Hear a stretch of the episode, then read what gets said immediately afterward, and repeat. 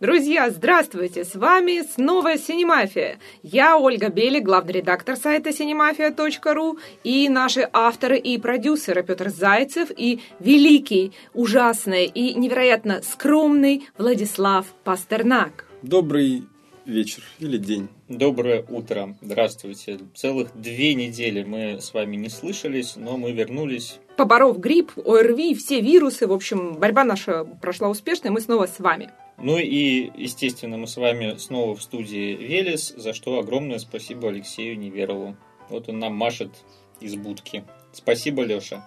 Ну, а мы переходим сразу же к новостям недели. И главная новость этой недели, 1 февраля, были объявлены номинанты на народную кинопремию «Жорж». Мы про нее уже вам рассказывали.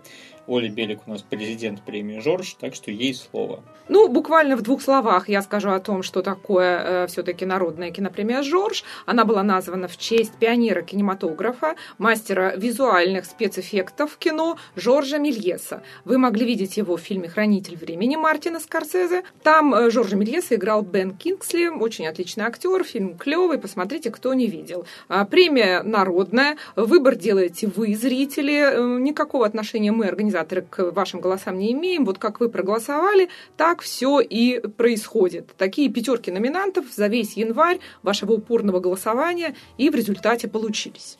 Ну и на самом деле в этом году тенденция, э, намечившаяся несколько лет назад, продолжается.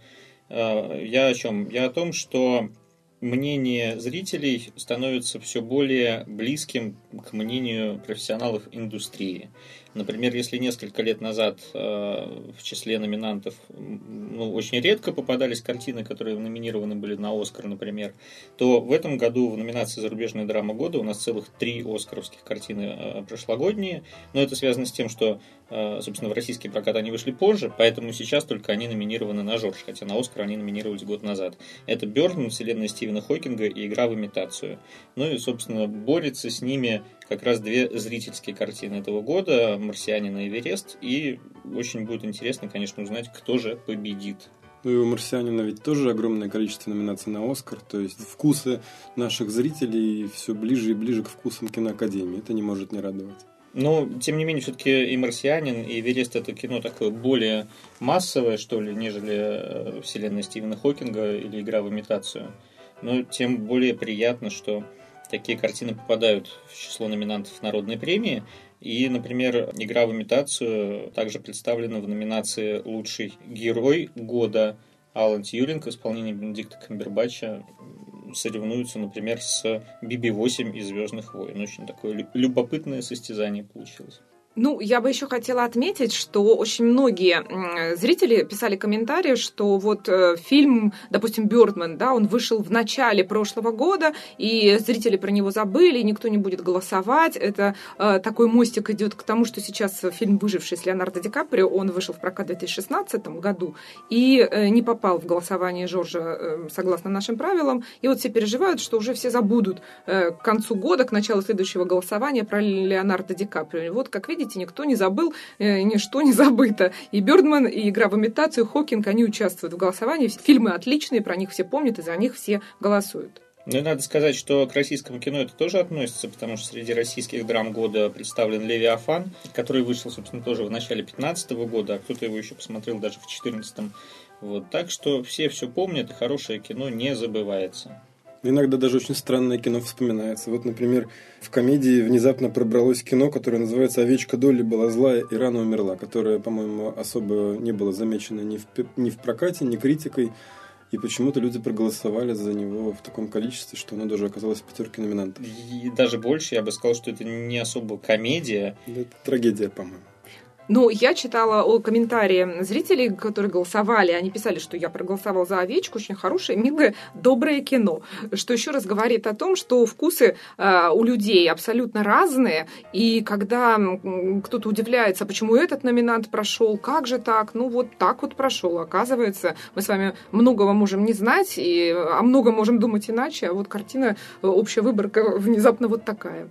Но, тем не менее, самый такой признанный зрителями фильм прошлого года это «Безумный Макс». Он так или иначе представлен аж в шести номинациях. Но э, так или иначе я говорю почему. Потому что актерские номинации у нас вручаются же не за конкретную роль, а по совокупности ролей в году. Но очевидно, что Том Харди и Шарлиз Терон, они номинированы в первую очередь за Макса. Несомненно. А еще лидером э, по числу номинаций среди российского кино стала битва за Севастополь. У него целых четыре номинации. В том числе, конечно же, лучшая женская роль Юлии Пересильд. И, кстати, и персонаж ее, Людмила Павличенко, тоже борется за звание «Российский герой года». Ну и, соответственно, как обычно это бывает э, в российском кино, некоторые картины представлены в двух номинациях. Сразу же это и экшен, и драма. И, разумеется, речь идет про военные фильмы. Это «Азори здесь тихие», «Битва за Севастополь» и «Батальон». Потому что понятно, что война – это и драма, и экшен.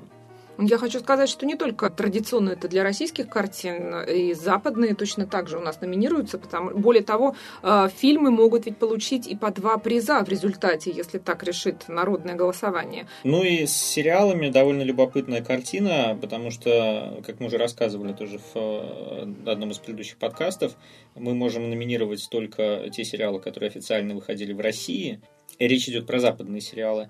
И здесь, конечно, выбор не велик, к сожалению, особенно с комедиями. Поэтому, например, э, на звание комедии года претендует «Доктор Кто», и очень многие спрашивают, почему и как и так. На самом деле «Доктор Кто» в отборочном голосовании был представлен и в драмах, и в комедиях. Зрители сами решили, что это комедия, мы не стали спорить. Что касается российских сериалов, то новая картина только в драмах. Потому что за минувший год в этой категории у нас вышло достаточно крепких проектов чтобы зритель обратил на них внимание и решил отметить своей наградой. А в комедиях состязаются, в общем, практически все те же, что и в прошлые годы. И кухни, и интерны и так далее. Ну, битва каналов ТНТ и СТС на этот раз представлена, да, и в драмах, и в комедиях. Ну вот еще Первый канал и Россия в драмах тоже затесались. Первый канал с методом и канал России с Тихим Доном. Ну, меня радует канал ТНТ с изменами. Ну, он всех радует.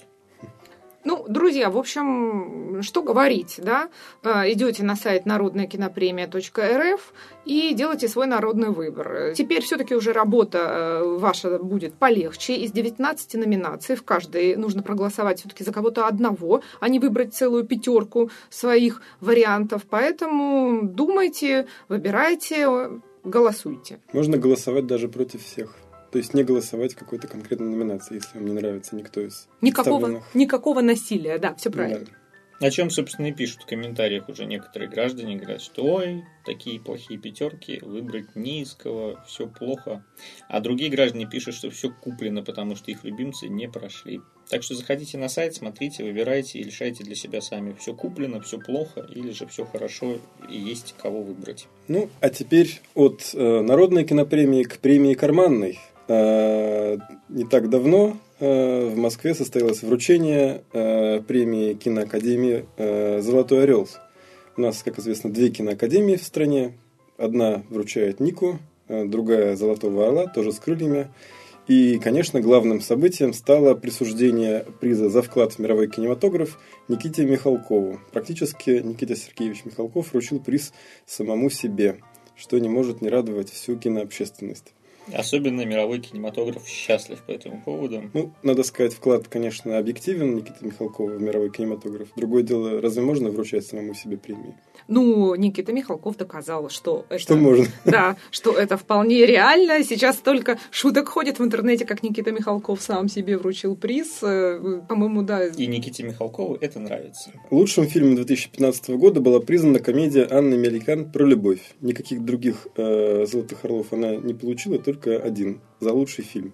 Но э, некоторые критики высказывают ну, такое недоумение, потому что, с одной стороны, фильм получил приз кинотавра, был обласкан призами. Э, и При причем... этом практически не был замечен особо в прокате, прошел, как бы никто не отреагировал. Да, зрители как-то его не заметили, и что, ну, наверное, и жалко, да, с одной стороны. С другой стороны, это доказывает какую-то такую не очень яркую работу по продвижению этой картины, потому что к ней как-то не было привлечено внимание. Вот фильм «Звезда», э, предыдущий «Меликян», был гораздо интереснее Э, раскручивался, и публике подавался, и, очень многие люди его посмотрели и писали отзывы. Вот При том, тишина. что на кинотавре она получила не просто главный приз, она еще получила приз прокатчиков. И вот такой вот, знаете, извините. Лучшим режиссером был назван, кто бы вы думали, Станислав Говорухин за экранизацию довлатовской прозы «Конец прекрасной эпохи». А приз за сценарий получил Александр Медадзе э, за военную драму о дружбе русского и немецкого инженеров накануне Великой Отечественной войны. Фильм называется «Милый Ханс, дорогой Петр». Он еще не был в прокате, поэтому мы никак не можем откомментировать это событие. Но почему? Мы можем откомментировать это событие таким образом, что ходит сейчас такое предположение, что это такая большая фига, которую киноакадемики показали нашему министру культуры господину Мединскому, который в свое время, помнится, э, пытался вообще всячески воспрепятствовать э, запуску запуску этой картины, аргументируя это тем, что вообще весь сценарий все это неправда, и никакого сотрудничества э, русских и немцев до Великой Отечественной войны не было промышленного, и вообще все это противоречит истории. Но тут надо вспомнить, что «Золотой орел» — это не та премия, которая занимается показыванием фиг министрам, она, в общем, исключительно лояльна. Поэтому, видимо, все-таки дело в чем-то другом. Ну, вот, собственно, гипотеза, которая была высказана, что э, когда Никита Сергеевич вру- решил вручить сам себе награду за вклад в мировой кинематограф, он немножко расслабился, и поэтому академики э, решили не награждать, например, картину «Батальон», которая получила много других призов, не главных, и отдала Меликян главный приз. А, кстати, что там с батальоном? С батальоном все понятно. А, лучшая женская роль второго плана Мария Кожевникова. А, это депутат Кожевникова. Депутат, депутат которая Кожевникова. забеременела во время съемок, и поэтому в фильме развалился сценарий. Абсолютно, да. И которая как-то да, слилась очень быстро из этой картины, и э, второй план у нее сначала предполагался как первый на самом деле, что и видно по сценарию, а потом он внезапно стал вторым, ну и теперь за это Марию Кожевникову награждают. А вот актриса Валерия Шкиранду, которая сыграла, собственно, главную роль и вытянула тянула всю картину на своих плечах, если так можно вообще говорить об этом фильме, вот она почему-то в тени. Ну и ладно. Мы Но за... она же не депутат. Она не депутат, да. Ну, Юлия Пересильд зато за э, битву за Севастополь получила приз за лучшую женскую роль, за снайпера Людмила Павличенко. Это, конечно... Справедливо. Справедливо, Справедливо да. да. Справедливо. Ну, с этим очень сложно поспорить, да. Вот, а вообще батальон получил еще за лучшую музыку, за лучшую работу звукорежиссера а битва за Севастополь получила операторскую премию. Но если бы батальон получил операторскую премию, мне кажется, Золотой Орел... Вот она была бы фига. Поставил бы окончательно вообще точку э, в разговоре о том, насколько он объективен и адекватен. Явным же лидером по числу наград на этом «Золотом орле» оказался конец прекрасной эпохи Фильм Горохина выиграл призы художнику по костюмам, художнику-постановщику, а также за лучшую мужскую роль второго плана. Этот приз получил Дмитрий Астрахан. Не актер, заметим, а режиссер. Ну, что поделать, так и премия в общем, не совсем премия. Ну, помнится, Астрахан уже получал награды за свою работу в Высоцком. Да. И «Золотой орел» теперь у него есть. А вот с сериалами вообще беда, потому что выиграл сериал «Палач», это продолжение сериала «Мосгаз». Это такие э, детективные проекты Первого канала, где главную роль играет Андрей Смоляков. Но совершенно непонятно, почему, например, в даже числе номинантов отсутствовал сериал «Измены», и отсутствовали другие драматические хорошие сериалы прошлого года. Ну, ты можешь себе представить, чтобы на «Золотом орле» вдруг наградили ТНТ вообще? Они даже слова такого не знают. Ну, увы. Но тут, кстати, надо сказать, что «Палач» — это номинация мини-сериалов до 10 серий. А есть еще и длинный сериал, более 10 серий. И здесь э, историческая э, драма «Екатерина» с Юлией Аук в роли Елизаветы Петровны. И э, тут все смеялись, что есть еще ведь одна Екатерина, где... Которая великая. Да, которая великая, и там Юлия Снегирь, и вот все ждут, ну и будет ли номинация в следующем году у Юлии Снегирь и у сериала Екатерина Великая. Вот, будет ли, так сказать, традиция продолжена награждать Екатерин? Вот, а еще лучший иностранный фильм получил Бердман, собственно, а лучший анимационный фильм, там вот интересная категория, в которой одновременно соревнуются между собой полнометражные и короткометражные мультфильмы. Там получил мультфильм про богатырей, очередная серия. Кто ну, бы сомневался. Да, здесь удивляться не приходится. За Бёрдмана, кстати, радостно, да, но тут, э, видимо... За богатырей тоже радостно. Э, я, я вот не, не поклонник франшизы про богатырей, поэтому я не то чтобы не радуюсь, ну как-то так, равнодушно. А за Бёрдмана я рада, потому что, ну, тут как бы ничего не попишешь. Действительно крутое кино. Если бы выиграл там какой-то другой фильм у наших золотоорлеанцев. Они не видели ничего другого. Да.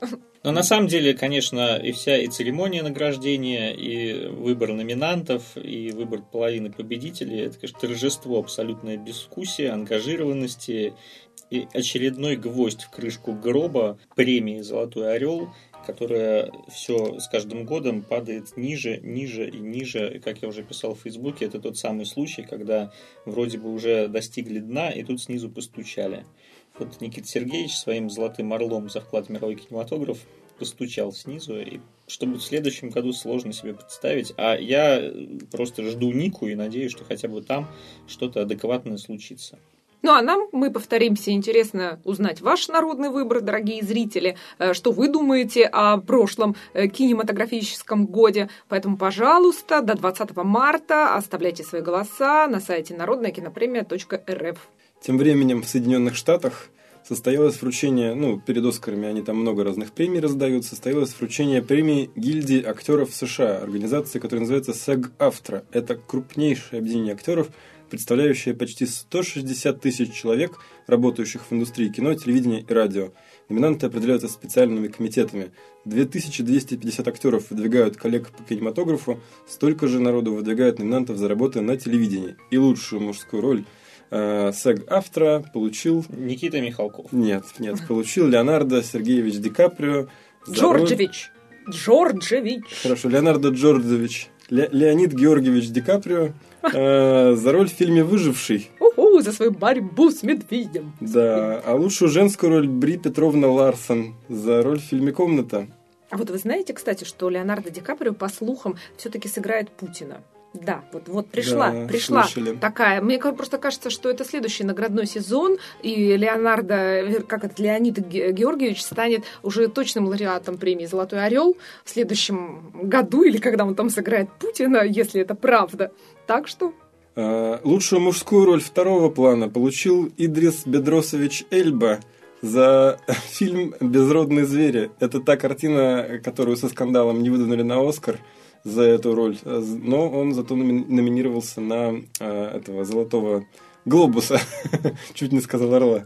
Ну, Женская роль второго плана досталась Алисии Викандер, девушка из Алисии из машины в Викандер? Да, да, да. Лучший актерский ансамбль в центре внимания. А вот важный момент. Лучшая команда каскадеров. Безумный Макс, Дорога ярости. Но это те самые чуваки, которые на палках раскачивались над едущими горящими ну, машинами. Но они заслужили. Они, они бодро безусловно. качались. Заслужили вообще. Потрясающая каскадерская работа. А лучший актер в драматическом сериале Кевин Михайлович Спейси. Карточный домик. Это дружбан Владислава Пастернака. Владислав общался лично с да. Кевином Михайловичем. Да? Как тебе ну, он, вот, он в жизни один в один, как в карточном домике. Такой же обаятельный, красноречивый, блестящий поставленная речь. И он очень много интересного рассказал о том, как они снимают этот сериал в Мэриленде, где им платят налоговый возврат. Ага, молодец, вот жук. И снова Идрис Эльба, лучший актер в телефильме или мини-сериале в Лютере. Он, кстати, когда вышел получать награду, сказал, что добро пожаловать на равноправное телевидение Америки. Как раз вот так э, шпилечку воткнул в Оскаровский скандал, где чернокожие артисты почувствовали себя ущемленными. Ну а вот тут Как раз хорошо. вон их сколько, смотрите. Виола Дэвис, как избежать наказания за убийство. Куин Латиф в блюзе только Бесси. Только одни сплошные черные актеры. Виола Валиовна Дэвис. Да. А лучший актерский ансамбль в комедийном сериале «Оранжевый хит сезона» там тоже очень много много самых э, разнорасовых актрис и актеров. Они там очень бодро радовались своим наградам, бухали шампусик, вообще молодцы девчонки.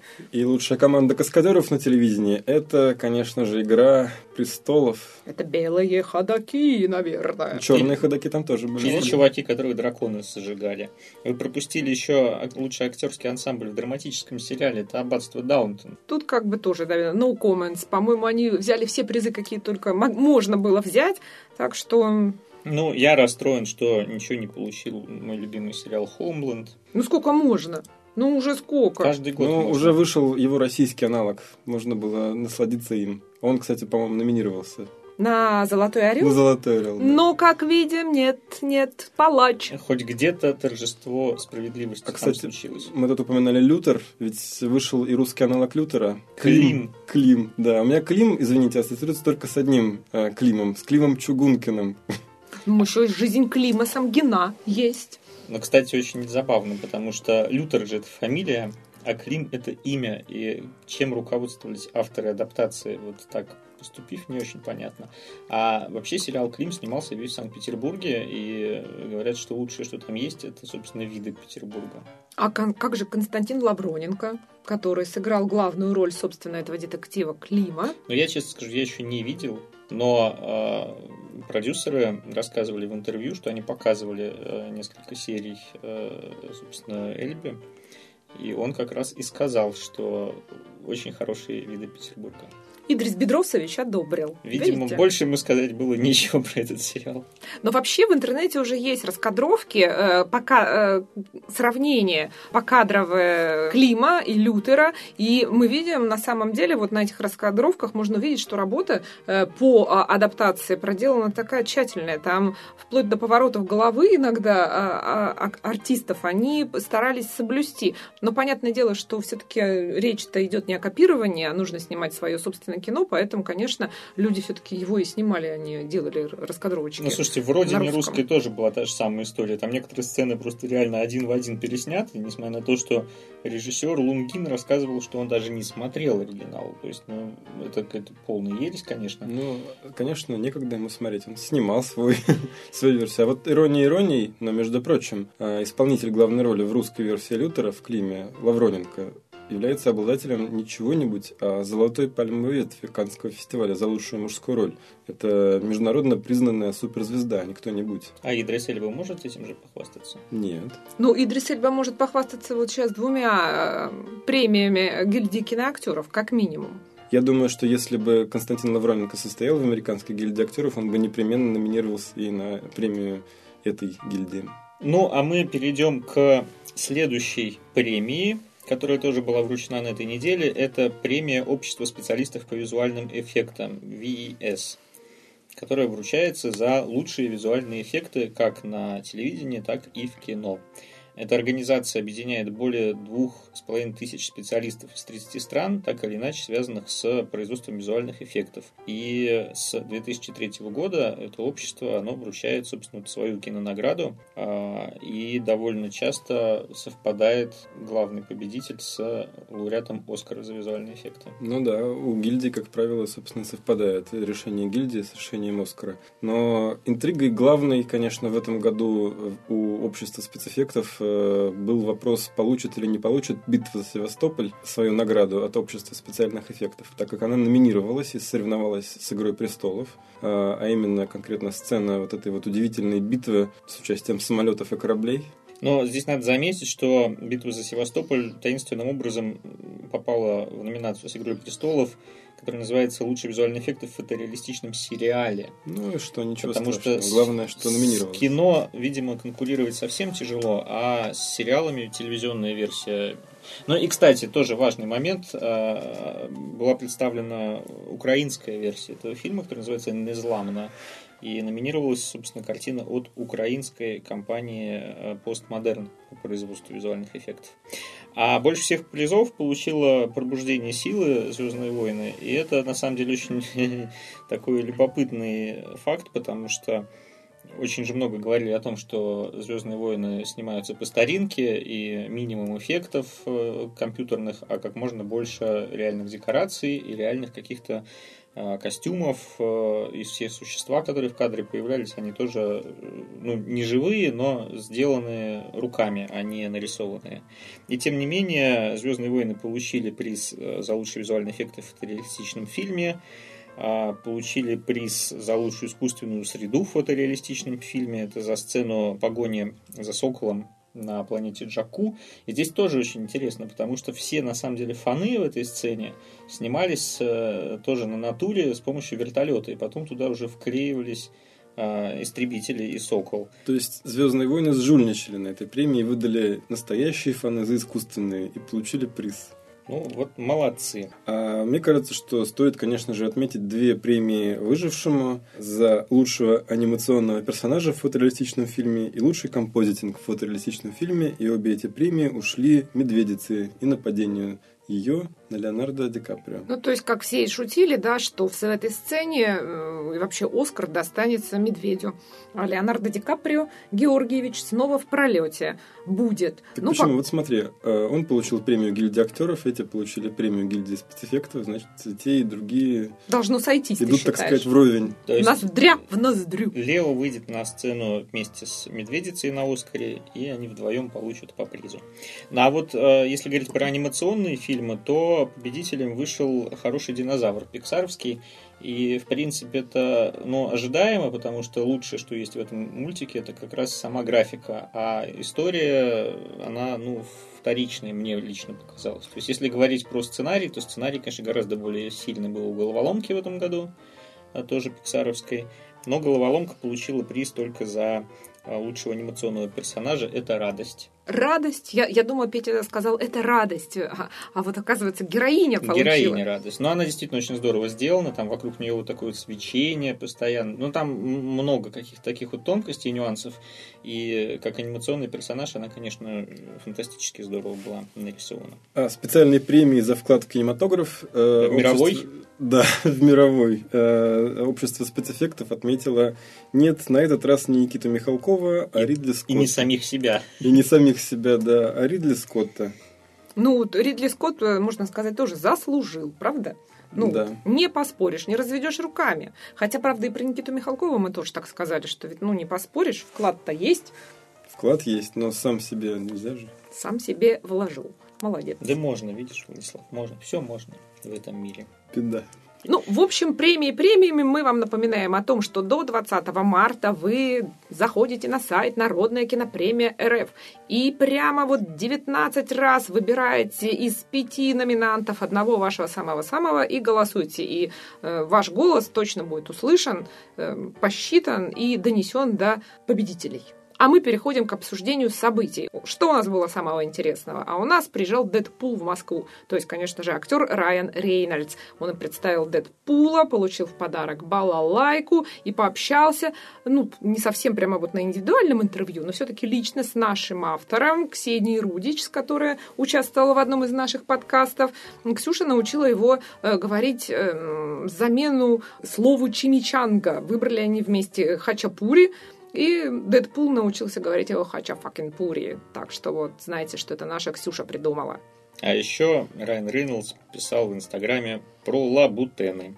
И поздравлял всех с 14 февраля, потому что Дэдпул выходит в это время. Ну а да, по поводу лабутенов, он не просто писал про них, а еще и обращался к Шнуру, а Шнур ему еще и отвечал. В общем, была прям такая дискуссия про лабутены. Вообще-вообще, все были очень рады. В общем, 20 век Фокс отработал на славу на этот раз. Поэтому не надо удивляться, что, допустим, Дэдпул потом будет собирать э, в любых народных голосованиях много голосов, потому что его э, пропиарили хорошо, артист приехал с балалайкой, вообще всех поздравил, э, и поэтому люди пошли в кино и посмотрели. А что еще интересного он сказал? Из интересного, что он сказал? Что ему нравится идея объединить Дэдпула с Человеком-пауком. Это был бы омерзительный гибрид. Дэдпук. Дэдпук. Вот, вот так. Дэдпаук. Да, Дэдпаук. Вот, мертвый паук. Но на самом деле он говорит о том, что у него есть идея объединить Дэдпула с какими-то другими супергероями и как-то вот действительно встретиться с Росомахой. Потому что они там вот не очень хорошо расстались в фильме «Люди Икс» сначала Росомаха. А Вот. Ну и э, также он объяснил, почему он хотел сыграть Дэдпула. В принципе, эта история так известная. Райан Рейнольдс просто подтвердил о том, что он чуть ли там не с детства хотел сыграть этого персонажа, он ему ужасно нравился. Но и... сначала пришлось сыграть зеленого фонаря. Да, и он тоже шутил на эту тему. Его спрашивали, в чем есть разница, в чем вообще разница между Дэдпулом и зеленым фонарем. Он сказал, что эм, в Дэдпуле есть сценарий. Так что вот. Зачем же он соглашался сыграть? Не раскрыл он эту тайну. Не раскрыл, но говорит, что Дэдпул это его альтер-эго. Но, в принципе, про сам фильм, про персонажа мы вам расскажем уже попозже, э, когда фильм будет выходить в прокат 11 февраля. А сейчас можно вспомнить, что Райан Рейнольдс был ужасно удивлен тому, что в России очень хорошо знают Дэдпула. И, в принципе, он правильно заметил, что когда ты никогда в стране не был, приезжаешь и думаешь, что тут, наверное, вообще никто тебя не знает, и ни тебя, ни, ни героя твоего, а выясняется, что бац, и такая большая фанатская британская армия. Вот.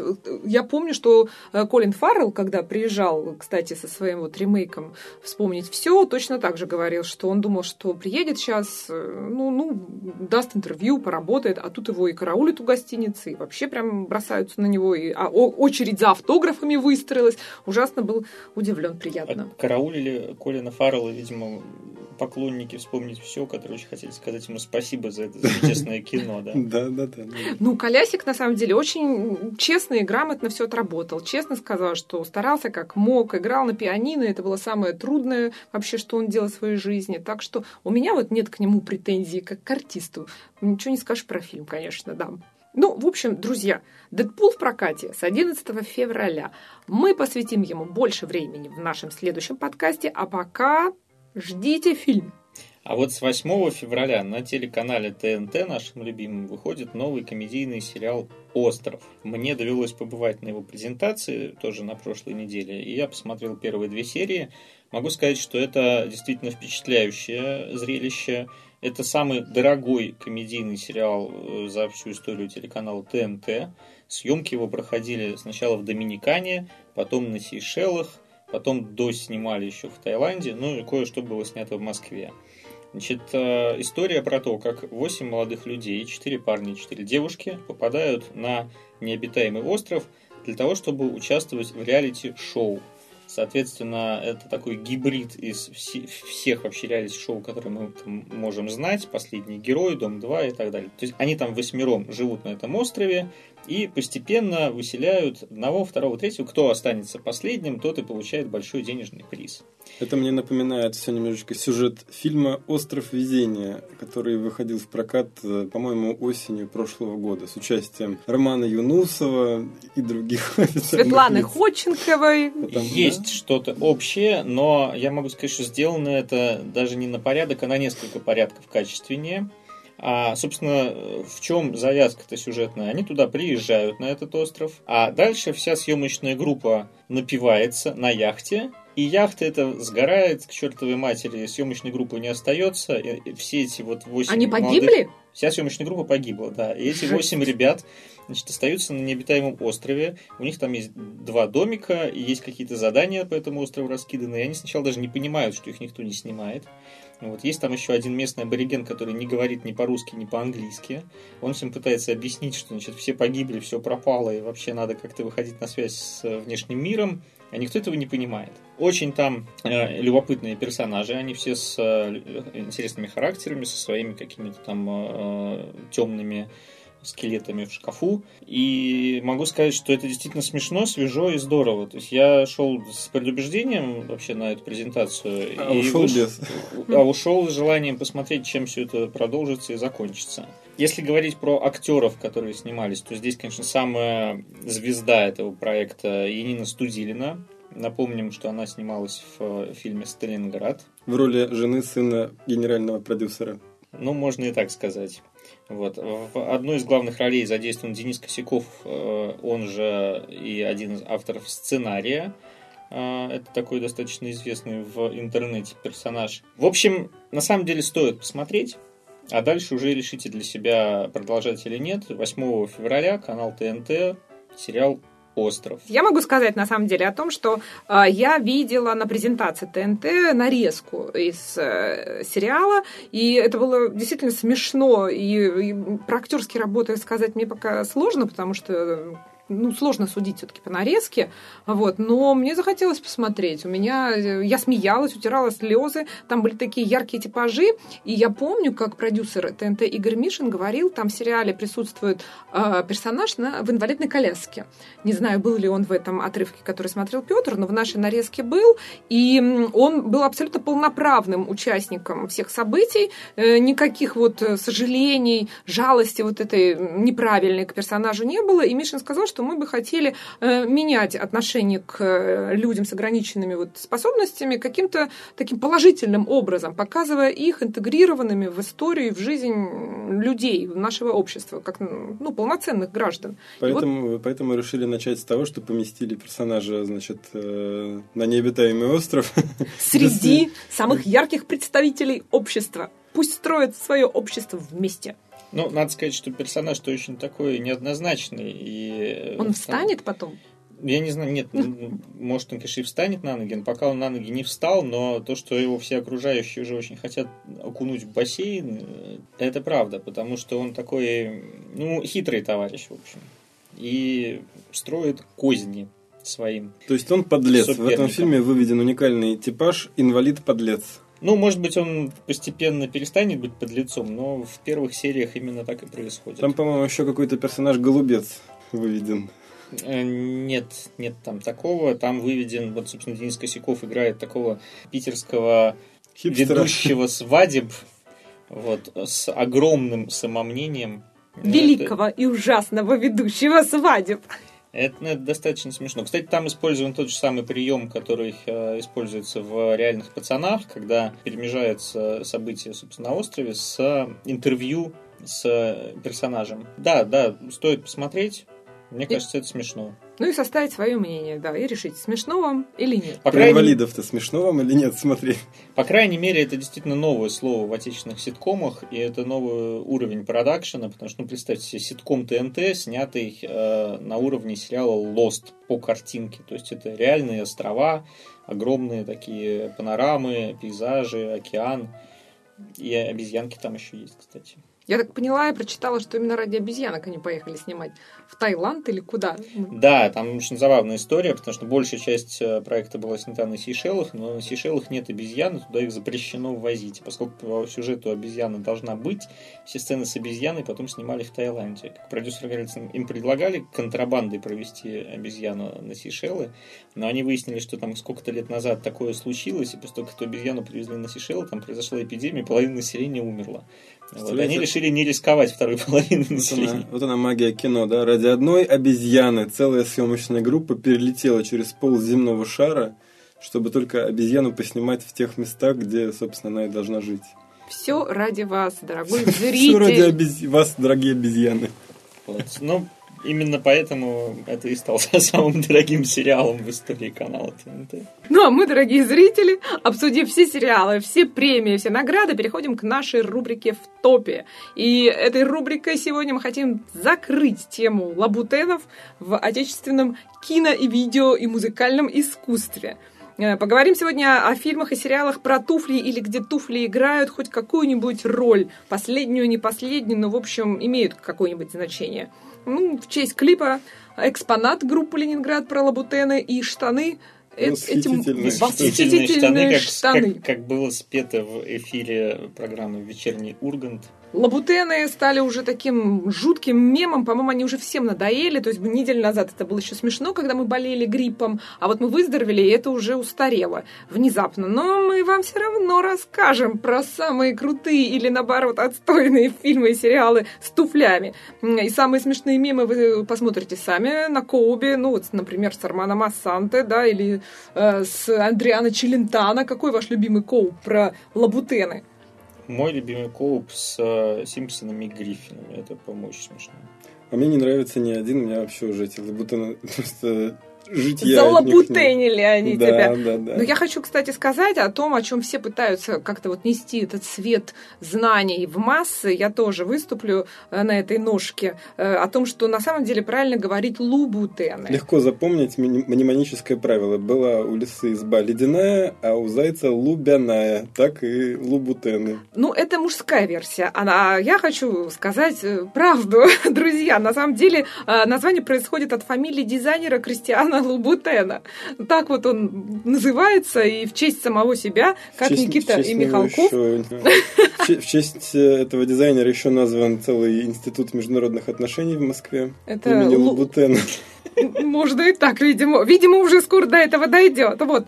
Э, в общем, назвал он э, марку своей обуви в честь себя, точно так же, как и знаменитый дизайнер Манола Бланик, которого прославил, собственно, сериал «Секс в большом городе». Э, все уже, по-моему, знают вот как раз Манола Нола да, и Лабутены. Но а Лабутены – это искаженное название, то есть когда э, вообще эта марка, вообще это слово появилось только в, на горизонте женской моды, так вот называли Лабутены, они прижились, и теперь это уже такое назывное понятие, Как псевдо-туфель, Как псевдо, да. ксерокс или скотч. Это даже не так. Ксерокс или скотч – это первый бренд, который пришел, и прижилось это слово, оно стало а, понятием. А лабутены – это такое вот название псевдо-туфель, э, фальшивых туфель для кисуль вот на таблах. Абибас. Да, абибасы, да, да, да. А я правильно понимаю, что вот все эти лабутены отличаются тем, что у них красная подошва? Настоящие лубутены, Петя, да, это их фирменное отличие, у них красная подошва. Он сделал, Кристиан имеется в виду, лабутен, лубутен, сделал туфли с, э, во-первых, они на высоком очень каблуке, с, э, были изначально, чем они прославились, с красной подошвой и, как утверждается, э, очень удобной колодкой. И женская нога в этих лубутенах выглядит прекрасно, и женщины могут долго ходить на каблуках. Дита Фантис, э, знаменитая танцовщица бурлеска, Танцовщица бурлеска – это новое слово для обозначения стриптизерши. Ну вот, э, ну, это Влад вот так думает. Влад, а она танцовщица бурлеска и актриса вообще-то. Ага. Говорила о том, что она может вот и по горящим углям бегать в этих лубутенах и вообще вот так вот И, круто. и коней останавливать в горящую избу. Все на лабутенах и в восхитительных штанах она может это делать. Ну, в общем, вы уже поняли, я уже назвала первый, в принципе, сериал. Это «Секс в большом городе». По-моему, э, там тема туфель вообще раскрыта, э, как только может быть раскрыта. Там есть даже э, такая сценка, когда одна из героинь приходит в магазин обуви, и там есть продавец э, туфельный э, или какой-то фетишист ног. В общем, там героиня Шарлотта, она меряет туфли, и, по-моему, час они там провозились, и она подарила этому продавцу счастье, при- разрешила ему примерять туфли на свою ножку. Вот так вот там было все. Там, по-моему, раскрыты все э, размеры туфель, каблуки. И у одной у героини украли туфли, она посвящала этому целую серию. Я писала о том, как это важно вообще туфли в жизни каждой женщины. Была права, я с ней соглашусь. Пацаны заскучали, я В смотрю. общем, да. сплошной бурлеск. Я просто не смотрел ни одной серии сериала «Секс в большом А я городе». смотрел зато другой э, сериал, который называется «Дневники красной туфельки». Это сериал с Дэвидом Духовно. Красивая история о том, как Джейк, главный герой фильма, его играет, собственно, Дэвид Духовно, находит среди вещей своей любимой девушки ее дневник, в котором она подробно и откровенно описывает события, происходящие с ней в последнее время. Ну, то есть... Это был эротический сериал. Любовные похождения она описывает. Бурлеск. Бурлеск, да. Ну и как? Ну, туфелька красная там была. Была, существовала она А там. штаны там были восхитительные? Были. В основном все, все без них. Без штанов, да. Но зато на лабутенах. Ну, а нельзя пройти мимо фильма «Фатальный инстинкт». Это, собственно, э, тот самый фильм, э, из которого потом сделали этот знаменитый кооп с Арманом Ассанте. Э, И, как э, говорят эксперты, этот кооп гораздо лучше самого фильма. В фильме ре- речь идет не о туфлях, а о полицейском и адвокате в одном лице. И он вообще вот э, укор такой правовой системе, потому что все в этой системе тупоголовые полицейские ловят идиотов-преступников, судьи продажные, присяжные тоже продажные. В общем, как-то не про Это туфли вообще, да? Иностранная версия фильма «Левиафан». Ну да, вот на лабутенах только. Там причем красные туфли Армана Санте а, их меряет в магазине и шикарно танцует. Вот это, для меня это самый лучший коуп. Ну, а мне вспоминается фильм «Я хочу туфли». Мы показывали его, кстати, в нашем киноклубе «Синемафия». Это вот к разговору про инвалидов в кинематографе, потому что это фильм, снятый а, обществом как раз помощи а, инвалидам. Это вообще не кинематографисты делали, но при этом люди сняли полноценный полный метр. А главная героиня, она после автомобильной аварии не может носить туфли на каблуках вообще. И, собственно, там вот интрига крутится вокруг того, что она эти туфли хочет, но не может. Ну, Там понятно, Это что есть, том- есть еще несколько сюжетных линий, но вот тема туфель там раскрыта таким образом. Это как в том анекдоте, знаете, да, про нет ножика, нет и ботиночек. Жестокие французские анекдоты. Я, Но честно фильм- говоря, когда, когда вы сказали про то, что это э, история об инвалидах в кинематографе, я подумал, что мы вернемся к вопросу вручения премии самим себе. Но нет, на самом деле тут все гораздо серьезнее. И вот этот фонд, про который говорил Петя, он задался тоже такой просветительской целью показать э, о том, что э, а, ну, люди такие же, как мы, внезапно могут получить травму и выпасть из жизни. а И им больше никогда, никогда не носить Владислав на высоком не каблуке. хочет переходить на серьезный настрой, поэтому мы перейдем к фильму «Рождественские туфли» э, с Робом Лоу в одной из ролей. Здесь э, тоже такая вот сироп, пастораль. Мальчик пытается достать в подарок на Рождество туфли для своей умирающей мамы в отчаянной надежде на чудо. Я отказываюсь это комментировать, у меня уже слезы текут.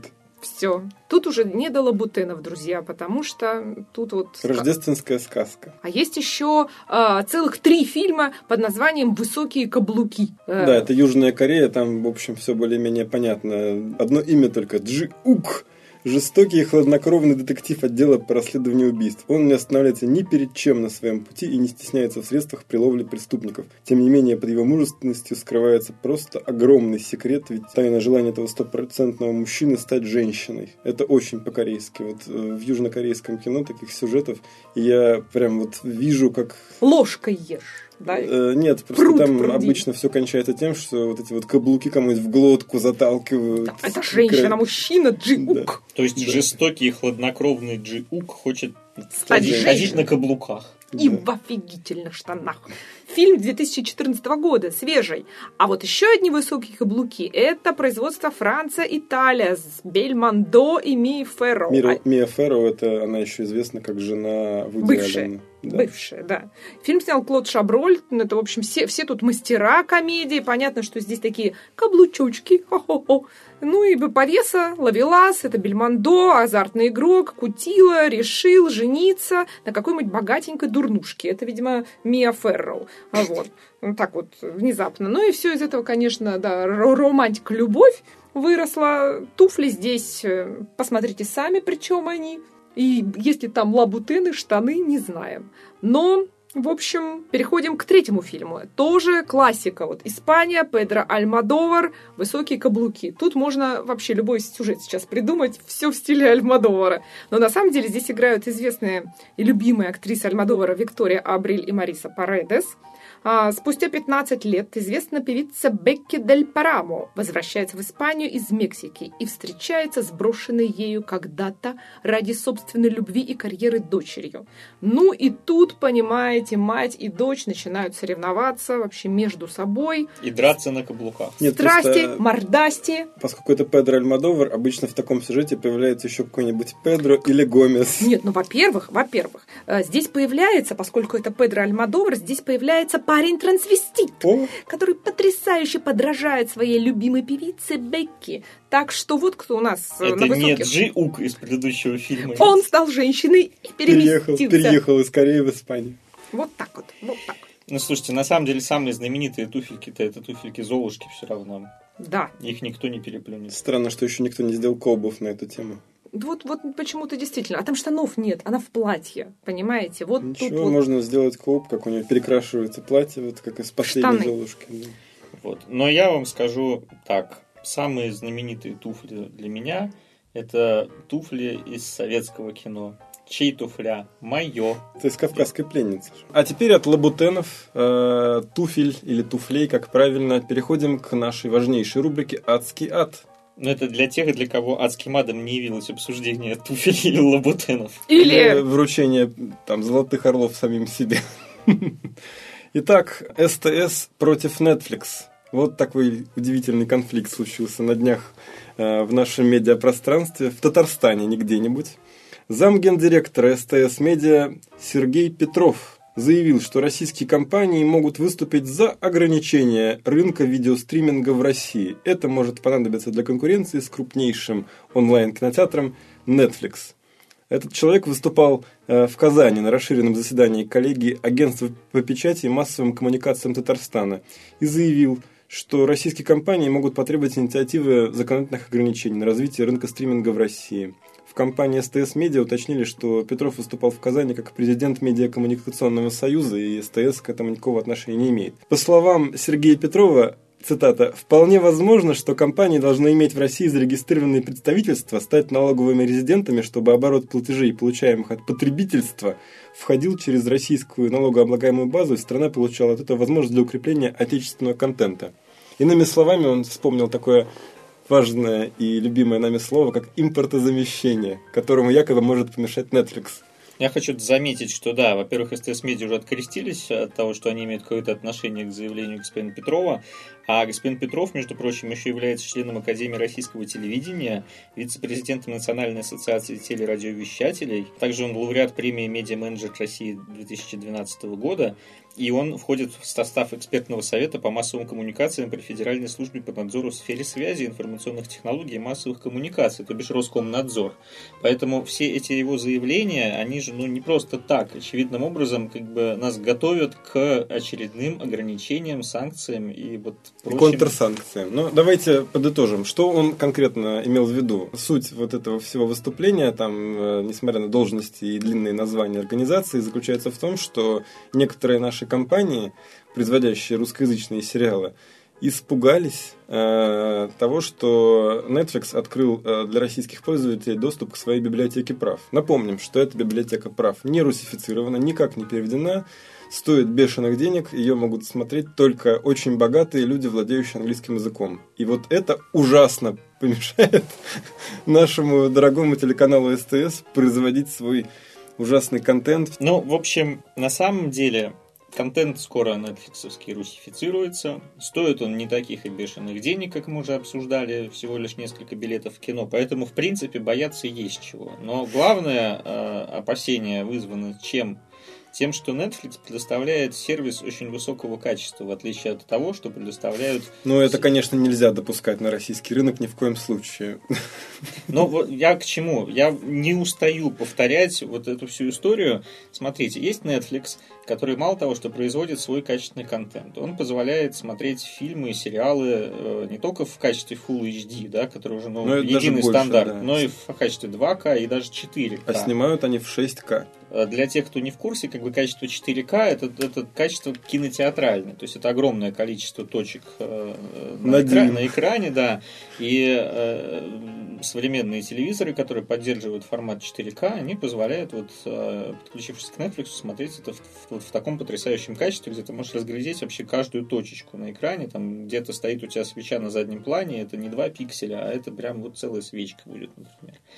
И что есть у нас? У нас э, у STS Media есть сервис «Видео море», на которые выкладываются, собственно, проекты канала СТС, которые больше нигде посмотреть нельзя. В частности, это проект вопрос, «Молодежка». Вопрос, а надо ли? Ну, в целом, есть в этом смысл. «Молодежка» не такой плохой проект, есть большое число его поклонников, ну, хороший Сериал драмеди. «Корабль». Корабль тоже. Не будем говорить про сериал Корабль, но есть, например, проект Выжить после. Сейчас второй его сезон выходит. Кстати, молодежка и Выжить после это производство не самого СТС, это производство Art Pictures Vision. Э, компании, которая принадлежит э, Бондарчуку, э, Рудовскому и, и же с ними. Сейчас и, олигарх туда какой-то вписался еще. Да, но на самом деле это довольно качественный контент. И сам Дмитрий Рудовский, продюсер «Выжить после», рассказывал о том, что они снимают это на камеры Алекса. Это действительно камера, на которой снимают кино. Что цветокоррекция там происходит на уровне, на котором они делают цветокоррекцию тоже у полных метров. Но, это все, можно, ведь... это все можно показывать в кинотеатре, но при этом это выходит в эфир на канале СТС э, в качестве SD, то есть там даже нету HD, это если ты смотришь на большом плазменном телевизоре, у тебя все размыто. И дальше они выкладывают это на свой сервис Видеоморе, где есть что-то, что называется HD, но по факту, даже если ты разворачиваешь это на полный экран на большом мониторе, не говоря уже там про телевизоры, это все равно тоже выглядит ужасно. Это пиксели, это размытая картинка, это какие-то подергивания, еще что-то. Ну, то есть э, качество сервиса ужасающее. И... Естественно, это невозможно сравнивать с Netflix. Но вместо того, чтобы улучшать собственное качество, мы будем бороться и вводить санкции. И еще, что меня больше всего в этой ситуации раздражает, то что, окей, налоги, а, ограничения какие-то законодательства и прочее. Почему инициативу эту э, высказывает не налоговая служба, не какие-то институты, которые вы, ну, должны этим заниматься по закону, а топ-менеджеры конкурирующих компаний? Давай сравним. Э, вот ты сейчас описал, что мы можем получить на вот этом видеоморе. И посмотри, Netflix является крупнейшим онлайн-кинотеатром в мире. У сервиса 75 миллионов подписчиков. 30 миллионов из них в США. Библиотека Netflix насчитывает более 13 тысяч единиц контента. В 2015 году выручка Netflix составила 6,7 миллиарда долларов, а капитализация за год увеличилась до 42 миллиардов.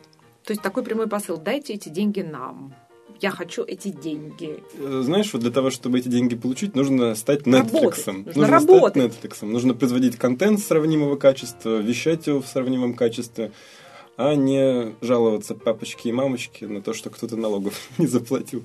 В общем, адский ад, как он есть. Бизнес по-русски, словами. Ну а мы с этой грустной ноты переходим к ответам на вопросы слушателей. И вот у нас есть два вопроса, которые в принципе взаимосвязаны. Алексей спрашивает, согласны ли вы с мнением, что в выжившем все заимствовано у Тарковского? А Анастасия спрашивает, как в фильмах отличить цитирование классики кино от наглого плагиата? И, собственно, на днях буквально появился в интернете видеоролик, где один российский режиссер смонтировал кадры из «Выжившего» и кадры из фильмов Тарковского. И там действительно видно, что они и композиционно, и по каким-то другим решениям очень похожи. Ну и, собственно, Иньяриту не скрывал того, что он вдохновлялся картинами Тарковского, когда делал «Выжившего». И все эти цитаты — это, ну, очевидным образом, не плагиат, а э, дань уважения великому режиссеру. Так ли, Владислав? Ну, ты сейчас практически всему реплику украл, пока говорил. Да, я видел этот ролик. Действительно, смонтировано на две трети экрана вот эта широченная картинка из выжившего. Рядом на 4 к 3 идет э, изображение из таких фильмов, как «Иваново детство», «Андрей Рублев». «Сталкер». «Сталкер», да. А, действительно, конечно, сходство на лицо. И, безусловно, э, ну, собственно, сам Иньярито не то, что не скрывает, он об этом открыто везде говорит, что когда они готовились снимать «Выжившего», он взял фильм Андрей Рублев, принес его художнику-постановщику и сказал «хочу вот так».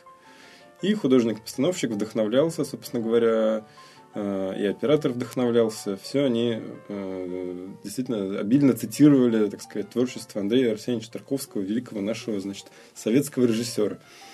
Э, конечно, меня в этом ролике больше всего поразило следующее, что насколько все-таки с тех пор, когда снимал Тарковский, техника и эстетика ушла вперед. Потому что, да, безусловно, это похожие кадры, но выглядит у Иньярио это все на порядок ну, технологичнее, что ли, совершеннее порицать Иньяриту за то, что он нашу, так сказать, классику продолжает обновлять, вдыхать в нее новую жизнь и вызывать к ней интерес у мирового зрителя, я бы не стал. Только можно его за это похвалить. А как отличить цитирование от плагиата, ну, я не знаю, честно говоря. Я думаю, что все зависит от контекста. Ну, как Мне кажется, что когда тебе есть что сказать, то есть у тебя есть своя собственная авторская мысль, и ты ее облекаешь э, в свою тоже авторскую форму и при этом цитируешь, пользуешься какими-то не очень большими кусочками или приемами э, классиков, наверное, это э, ну, допустимая история. То есть это и есть то пресловутое цитирование, аммажи и тому подобное. А когда ты пытаешься э, какую чужую мысль выдать за свою, да, или пересказать ее еще раз другими словами, типа своими, вот тогда это наглый плагиат, что, в принципе, и делают, наверное, да, студенты в ГИКа в большинстве своем, которые снимают под Тарковского, не говорят ничего нового, не говорят ничего вообще, да, ну, я бы тоже не стал придираться особо к студентам ГИКа. Они как, знаешь, вот как прописи пишут, да, там А, Б, В, и также они там Но это когда они студенты, а когда они уже перестают быть студентами, выходят и начинают, надо уже без прописей, да, а делать уже свои собственные серьезные работы, все застревают на Тарковском.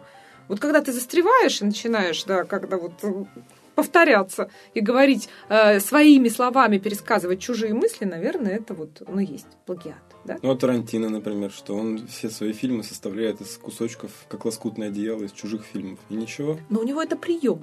То есть он, он сразу сказал, что сейчас вот я вам тут кусок возьму, тут возьму кусок, вот здесь вот. Угадывайте. Ну, Тарантино же он вообще киноман, он действительно э, клеит из того, чего он любит, что он видел. А студентов ГИКа не киноманы. Они просто... Они, они не клеят из того, что Они видят. клеят только из одного Тарковского. Ты знаешь, да, вот я боюсь, что как раз студентов ГИКа, они не киноманы, их не учат быть киноманами, потому что им рассказывают о том, что надо делать как Тарковский, из них всех готовят Тарковских, но не пытаются из них готовить новых Спилбергов, Кэмеронов и, и, И и- и- и Джексонов. Вот. А что касается Иньяри, то ну, действительно он же не просто повторял да, Тарковского. Повторюшка, он, тетя он Хрюшка. переосмыслил, совершенно рассказал другую историю, просто э, с теми же приемами. Поэтому плагиат, мне кажется, это как раз ситуация, когда, э, например, э, какой-нибудь не очень талантливый режиссер берет и переснимает «Кавказскую пленницу» кадр в кадр. Вот это вот э, не переосмысление классики, это вот плагиат чистой воды, Ну- попытка выехать на великом фильме, э, а по сути как бы провал. Если уж на то пошло, сам Тарковский обильно цитирует Кубрика «Космическую Одиссею» у себя в «Солярисе». Никто никогда слова не сказал против того, чтобы Тарковский что-нибудь цитировал. Вот, кстати, к слову про космическую Одиссею, мы здесь же недавно в Петербурге посмотрели ее на большом экране, и это И еще, и еще посмотрим 12 и 13 февраля в Москве. Да, это, это фантастический совершенно опыт. А, Огромное спасибо проекту «И- «Иное кино», которое показывает вот у нас такие классические фильмы в кинотеатрах в том виде, в котором это и нужно смотреть. Потому что я «Космическую Одиссею» смотрел несколько раз, но там, начиналось все это еще на видеокассетах, потом на компьютере а, дома, но вот на большом экране увидеть это кино, это неописуемое совершенно впечатление. И э, вот вместе со мной смотрела моя подруга, которая никогда не видела «Одиссею». И после фильма она сказала, что ну, насколько теперь вторичным смотрится «Интерстеллар», говорит, теперь я понимаю вообще, насколько это все не то и не так. И вот Кубрик это вот да. И здесь вот, кстати, вопрос, э, можно ли обвинить Нолана в плагиате, или он все-таки цитировал Кубрика, или что это? Вот, Влад, Мне кажется, считаешь? он опирался на великое наследие мастеров прошлого. То есть он делал то же самое, что и Иньяри. Но он же Да, рассказал конечно. свою историю. Да. Это была его история, при он э, действительно со- с упором и опорой на Кубрика, что только в его пользу, мне кажется, он взял какие-то его мысли, развил в свою сторону и нигде тоже не скрывал о том, что Кубрик послужил для него вдохновением. Когда я смотрел первый раз «Интерстеллар», у меня осталось ощущение, что я прикоснулся к какому-то, ну, знаете, к большой американской литературе, в первую очередь, к Рэю Брэдбери, к тому же Артуру Кларку и так далее. То же самое, что остается после э, «Космической Одиссеи». Другое дело, что «Космическая Одиссея» просто ей больше на полвека, и, безусловно, она уже стала классикой, поэтому мы ее через призму вот этого вот объема времени воспринимаем иначе. Но посмотрим, что будет через 50 лет. Вообще у меня нет ни единой претензии к э, Интерстеллару, и сказать о нем что-то плохое я бы не стал. А какие примеры именно плагиата в э, большом кино вот, можешь привести? Да я на самом деле могу привести Ну-ка, пример. давай.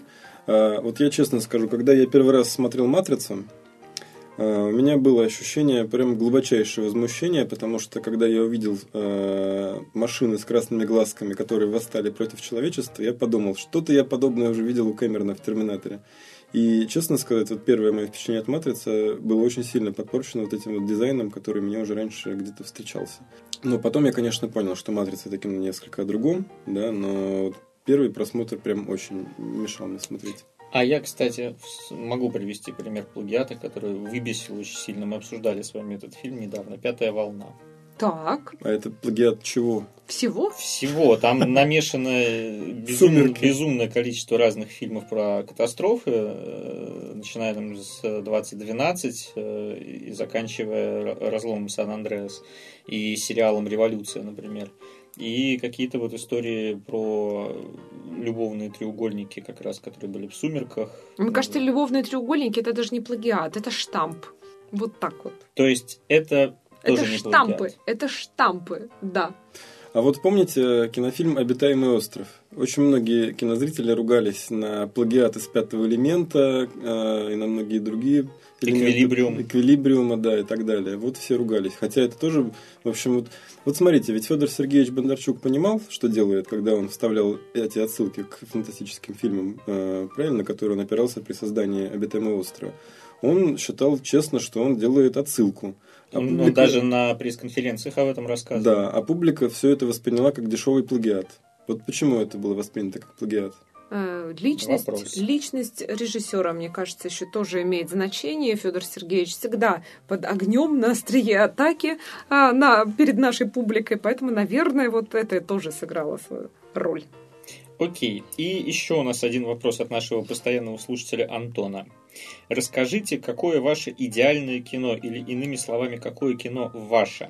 Поясню, у моей лучшей половинки есть неизменное чутье при выборе фильма. Кажется, что идеальный фильм по ее версии обязан иметь следующие атрибуты. Страдание, экзистенциальный кризис, какое-либо насилие или намек на него, желательно связанное с детьми, если завешены священнослужители еще лучше, и густая напряженная атмосфера, социальная несправедливость, небольшой налет мистики или детектива. А я вот могу бесконечно смотреть «Черного динамита».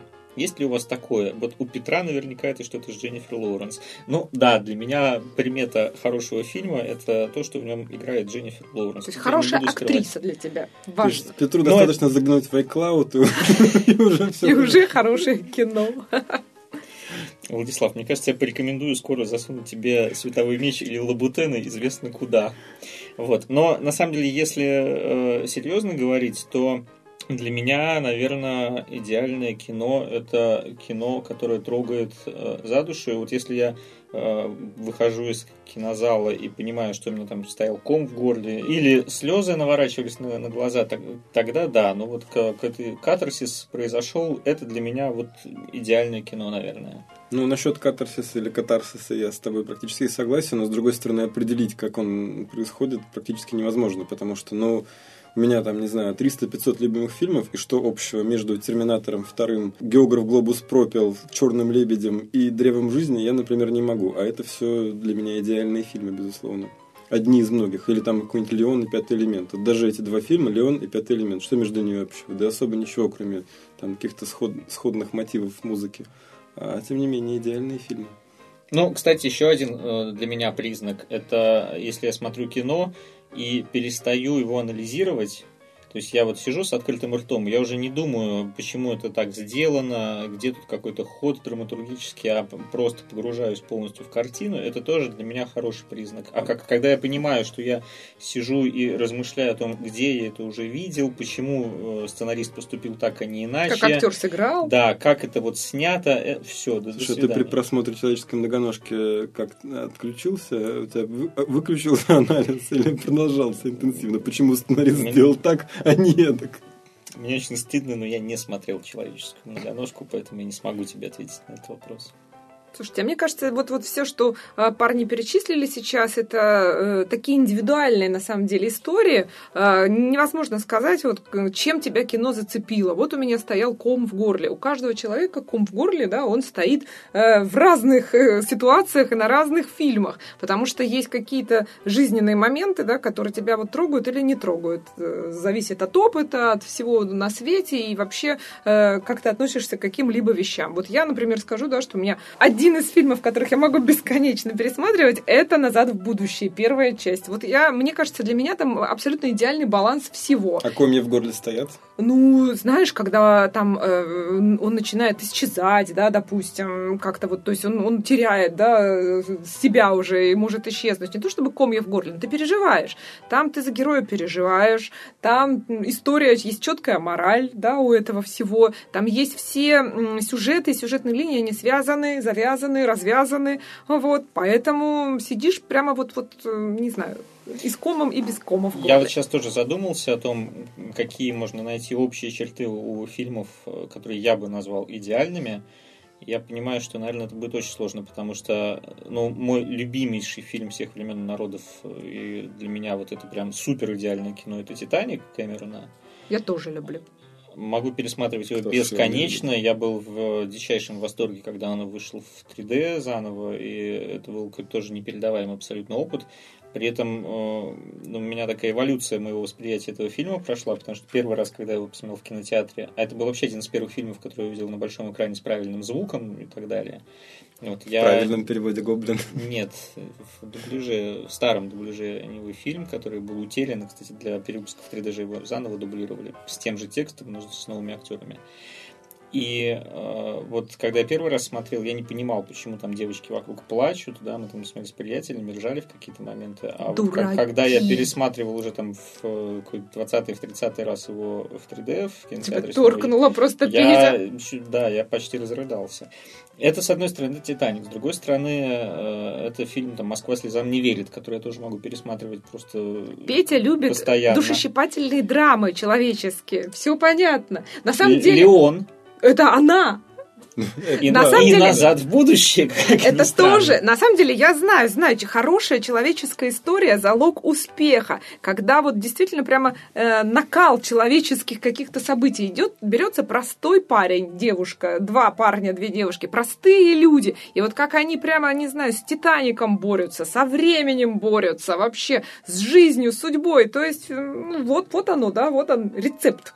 То есть качественная драматургия. Вот Да. весь секрет. У верблюда два гриба, потому что жизнь – борьба. Вот про это мы и смотрим фильмы. А вообще фанат «Звездных войн», конечно. И вот это идеальное кино. Ой, а, «Звездные то, а войны». то мы не знаем. И Дженнифер Лоуренс. Если бы Дженнифер Лоуренс снялась «Звездных войн», Ой, я, я думаю, я бы сошел с ума сразу. А если бы в iCloud выложили фотографии Дейзи Ридли, Петр бы их проигнорировал. А мы а Кэрри Фишер? и тоже проигнорировал. Ну давайте поговорим уже о том, что смотреть в кино, раз мы э, поговорили о том, что есть идеальный фильм. Вот на этой неделе выходит целый ряд фильмов. Давайте обсудим, идеальны ли они. Значит, э, давай, Оля, тебе первое слово. И грянул шторм. Это фильм от студии Disney, который основан на реальных событиях, случившихся 18 февраля 1952 года у берегов Америки. Э, Был страшный шторм в этот Никто не выжил. Ну, неправда. Вот, ну, Влад вот спойлерит, ну ладно. На самом деле, поскольку реальные события можете взять, погуглить, открыть, и все узнаете. На самом деле, поэтому смотреть нужно именно из-за атмосферы. В общем, страшный шторм. Два нефтяных танкера одновременно практически разломало э, океаном. И пока спасательная команда поехала спасать один танкер, э, остались там какая-то горстка людей, их отправили на... Аутсайдеры. Ау- Жалкие да, да, аутсайдеры. жаль- жалких аутсайдеров э, отправили на спасение второго танкера, а даже его части, потому что там какие-то Одна совершенно титанич- да, титанические люди просто вытащили э, часть танкера. Для меня это было вообще самое удивительное. И могла бы даже засомневаться в реальности, если бы это действительно не был вот настоящий случай. И вот эти люди на лодочке сквозь шторм в феврале вообще поехали спасать людей. И главное, что вообще совершили какой-то подвиг. То есть это фильм не про то, что спасение утопающих – дело рук самих утопающих. Вот, правильно? ну, ты знаешь, на самом Спасение деле про то. утопающих Дело рук профессионалов. Но утопающие на самом деле сделали все, они не сдались, потому что действительно там корабль э, разорвало на две половинки, можно было сесть, Как плакать. «Титаник». Да, как Титаник, да. Но эти вот моряки, один из них Кейси Аффлек, брат Бена Аффлека, он там вообще, не знаю, чучелом тушкой полз вот до э, места какого-то, спасал свой корабль и вообще не опустил руки и не сдался. Вот тоже, так сказать, пионер всем ребятам пример, учитесь и не сдавайтесь никогда в тяжелых ситуациях. Вот так. Ну и там еще мы можем увидеть Криса Пайна и Эрика Бана вместе. Это Холидей вообще-то... Грейнджер.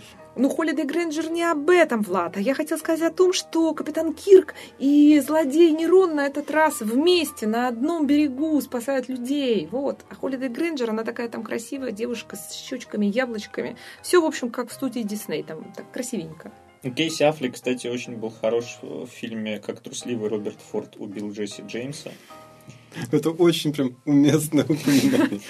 Мне кажется, просто это единственный фильм, в котором я видел Кейси Аффлека. Посмотри, «Грянул шторм», он тоже там хорош. Кейси Аффлек вообще хороший актер. Не та, как Бен Аффлек, мы просто его больше знаем, Еще брата. там есть Бен Фостер, который играет ангела, ангела в «Людях X3». Ну, вообще-то мы его больше всего узнали, конечно, после поезда на Юму. Так вот, ярко, да? Но вот в этом фильме, кстати, у Бена Фостера любой другой мог сыграть боевую роль. Как бы Мог бы Эрик Бана роль. сыграть Бена Фостера. А, ну, сейчас, конечно, фильм, после которого мы немножечко забудем про Дженнифер Лоуренс. А, фильм называется «Затмение». Это фильм испанского режиссера Метра Алехандро Аминабара. В ходе расследования дела Анджелы Грей детектив Брюс Киннер вынужден обратиться к психологу для выявления ее подавленных воспоминаний. Сеанс регрессивного гипноза открывает ужасающие факты. По ночам согласия, согласия отца над девушкой проводились сатанинские ритуалы, желая защитить девушку от преследования зловещего тайного общества. Детектив отказывается втянут в пугающий мир оккультизма. То, что его противостоит, находится за гранью понимания. В общем, Владислава уже торкнул. способна бросить вызов его убеждениям и вере. В главной, Владислава, Владислава торкнул сам текст уже просто в главной даже. роли синопсис. Эмма Уотсон. Гермиона наша Грейнджер. Да, там была Холидей Грейнджер, здесь Гермиона Грейнджер и Итан Хоук. Ну и Алехандро Аминабар, ну что, открой Алехандро глаза. Аминабар, там да. Другие. Агора. Вот-вот-вот, все, в общем, мастер саспенса, понимаете? Вот ужаса, А да. кого там Гермиона-то играет? Э, Вот девушку? эту девушку, которую сатанисты насиловали в детстве. Правда, Там показывают, Не в детстве, а по ночам. Согласие отца. ужас, ужас. Показывают, как это делали они. Во флешбеках. Вот и наверное. посмотрите, 4 февраля фильм выходит на большие Тон- экраны. Тонкий коммерческий расчет автора. Во всех кинотеатрах страны надо, так сказать, бежать и проверять. Все На- фанаты Гарри Насилуют Поттера. ему Уотсон световым мечом. Ужас, ужас. Алехандро Минобар не такой извращенец, как ты, Влад. Окей. Следующий фильм называется «Бруклин». Это картина, основанная на романе Колма Тойбина, который тоже называется «Бруклин». А Колм Тойбин – это ирландский писатель, журналист, литературный критик. История Элис Лейси, которая неохотно покидает свою родную ирландскую деревню, отправляется на поиски работы в Америку. В итоге она поселяется, собственно, в Бруклине, излечивается от ностальгии и начинает наслаждаться воздухом свободы. Представляете, какая жесть вообще в Ирландии творилась, если пришлось на поиски работы ехать даже не в соседний город, а в Америку через океан. А еще, ко всему прочему, Элис в Бруклине влюбляется. Ну, трагические новости с родины, где творилась вот та самая жесть, заставляют ее вернуться в Ирландию, где она встречает другого мужчину. То есть в Америке результате- еще хуже оказалось. Да, и в результате э, она вынуждена делать нелегкий выбор между мужчиной в Бруклине и мужчиной в Ирландии. А, собственно, эту девушку играет э, Сирша Ронан, Разжиревшая. получившая, между прочим, номинацию на Оскар. Влад э, Почему замолчал? Потому что вот я всадила ему лабутен в ребро за Сиршу Ронан и такие комментарии. Но она, правда, была такая маленькая, стройная девчушка. А стала теперь хорошая ирландская женщина. Стала похожа на... Нечего, Эту, как, нечего наезжать на Сиршечку. На Хлою Грейс Морец она стала похожа. Ничто не сравнится с этой женщиной, Хлоей Грейс, поэтому оставим в покое. Давайте не будем упоминать Хлою Грейс Морец после фильма «Пятая волна». Петр кажется, разлюбил ее. это, это все. Это, она сделала все, что только могла, чтобы я не захотел видеть больше ни один фильм с ее участием. Что важно, у Бруклина три номинации на Оскар. Помимо Сирши Ронан, еще э, как актриса он номинируется на лучший фильм и э, на лучший адаптированный сценарий. Автор сценария Ник Хорнби уже номинировался на Оскар за фильм «Воспитание чувств» О, в это был 2010 великолепный году. фильм. Я думаю, что мы все должны сейчас пойти и посмотреть Бруклин, потому что «Воспитание чувств» это была одна из лучших картин того года. И там чудесно сыграла Кэрри Маллиган, э, конечно, которую мы все любим за такие фильмы, как «Стыд», «Драйв». И сейчас мы сможем А увидеть... как же Гэтсби, простите? Ну и Гэтсби. где она сыграла. такую стерву, которую хочется замочить с первых кадров. Но она еще хуже сыграла стерву в фильме «Вдали от обезумевшей толпы». А теперь здесь нет Кэрри Маллиган, здесь, Здесь есть есть Сирша Ронан, здесь есть э, э, чудесная совершенно атмосфера Ирландии, которая чувствуется даже по трейлеру. И, ну, на самом деле должно быть здорово, потому что на сайте Rotten Tomatoes э, рейтинг этой картины составляет 98%. А режиссер Джон Краули в прошлом сезоне снял целых две серии настоящего детектива, что, в общем, тоже Рука мастера почувствуется. Но Ирландию мы все прежде всего любим, конечно, за таких актеров, как Лиам Нисон Колин Фаррелл. и Пирс Броснан. Да, сейчас. А на сайте cinemafia.ru, дорогие друзья, у нас есть материал, посвященный самым прекрасным ирландцам в честь Дня Святого Патрика. Мы Ирландским писали. мужчинам. Я очень люблю, когда мужчина. в кино произносят фразу «Думай, что говоришь, ирландская свинья!» Влад э, сегодня световой меч после окончания передачи заработал В себе Лабутен. в лабутен. А мы переходим к фильму «Антиганг». Это французский фильм. Э, Одним словом можно, одной фразой определить вообще весь жанр, смысл его. Это кино с Жаном Рено. О, ну все, я пошел Все, в кино. что, а что? Ну, на самом деле, кого играет Жан Рено? Бывалый коп, который вообще работает не по правилам, держит в жестокой узде все боевые банды, группировки в своем квартале. В общем, выходит за рамки закона. Но тайно мечтает стать женщиной. Женщиной каблуки. на каблуках, да. Но в полицейский участок, где он работает, приходит новый начальник – и, в общем, как-то все приходится соответствовать правилам. И, в общем, как-то этого бедного полицейского подставляют, вот так пока там грабили банк, происходит вообще какая-то кровавая баня, э, Жана Рено отставляют отдел, а ему, в общем, э, нужно как-то раскрыть преступление, и это и ограбление раскрыть, и преступление, в общем, беда, беда, печаль. Но вот фанаты Жана Рено уже поняли, как он будет играть в этом фильме, что брутально. это брутально, да, пойдут посмотрят. 4 февраля февраля все выходит в прокат. Антиганг. Мне кажется, франшизу хотят замутить. Будет Антиганг 2, Антиганг 3. Напоминает Антикиллер. Да. Но если не хочется брутального кино, то имеет смысл сходить на романтическую комедию. 30 свиданий. На что только не пойдешь, чтобы обрести счастье. Невезучая Даша верит в найденный в интернете способ в течение месяца сходить на 30 свиданий. И тогда мужчина ее мечты найдет сам ее. Только остаться бы живой после встреч с самыми безумными кавалерами и попробовать разглядеть среди них того самого. Режиссер фильма Татьяна Капитан. Кто это, я не знаю, я пытался погуглить. Очевидность. Я пытался погуглить, это единственное упоминание, связанное с, с этой личностью. Это... это, собственно, фильм «30 свиданий». Алан и... Смити такой. Вот да, мне кажется, что, может быть, это чей-то псевдоним. Никита Михалков снял. Сам себе вручит приз, значит, в следующий раз. 30 свиданий с Никитой Сергеевичем Михалковым. Это страшно.